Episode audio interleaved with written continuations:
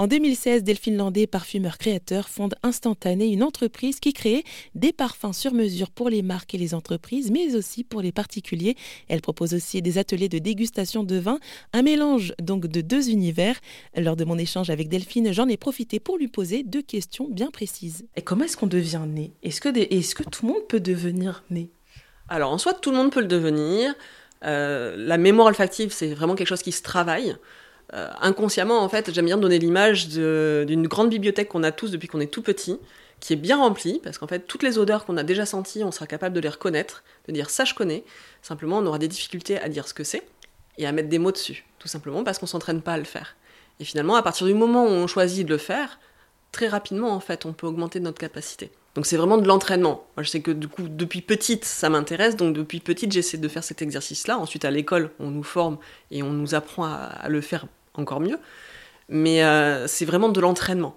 Ensuite, il y a une sensibilité, une créativité qui se couple à ça, du coup, pour le métier de parfumeur.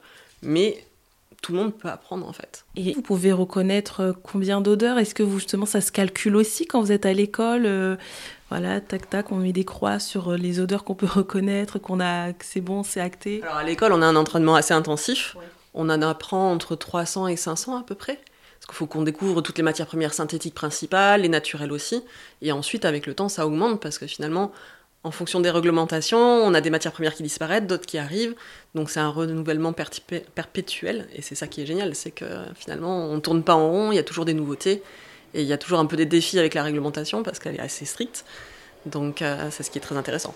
Est-ce que vous vous imposez un entraînement, je sais pas, les, je sais pas, tous les lundis, tous les mardis ou tous les jours, euh, voilà, à, sentir, à reconnaître? Est-ce que vous faites des, choses comme ça, des, petits jeux pour vous tester vous-même? Alors déjà, à partir du moment où je vais peser un essai, je vais toujours sentir les matières premières pour vérifier qu'elles ne sont pas polluées, que tout va bien, que ça s'est pas oxydé. Donc déjà, il y a ces matières premières-là que je vais sentir automatiquement tous les jours. Ensuite, il y a tous les essais sur lesquels je travaille, où je dois des fois, détecter des, différences à, euh, à 2 pour 1000 près. Donc euh, il, y a tout cet entraînement en fait quotidien qui est très important. Et après, les nouvelles matières premières que je vais sentir régulièrement. Pour plus d'informations sur ce sujet, rendez-vous sur erzen.fr.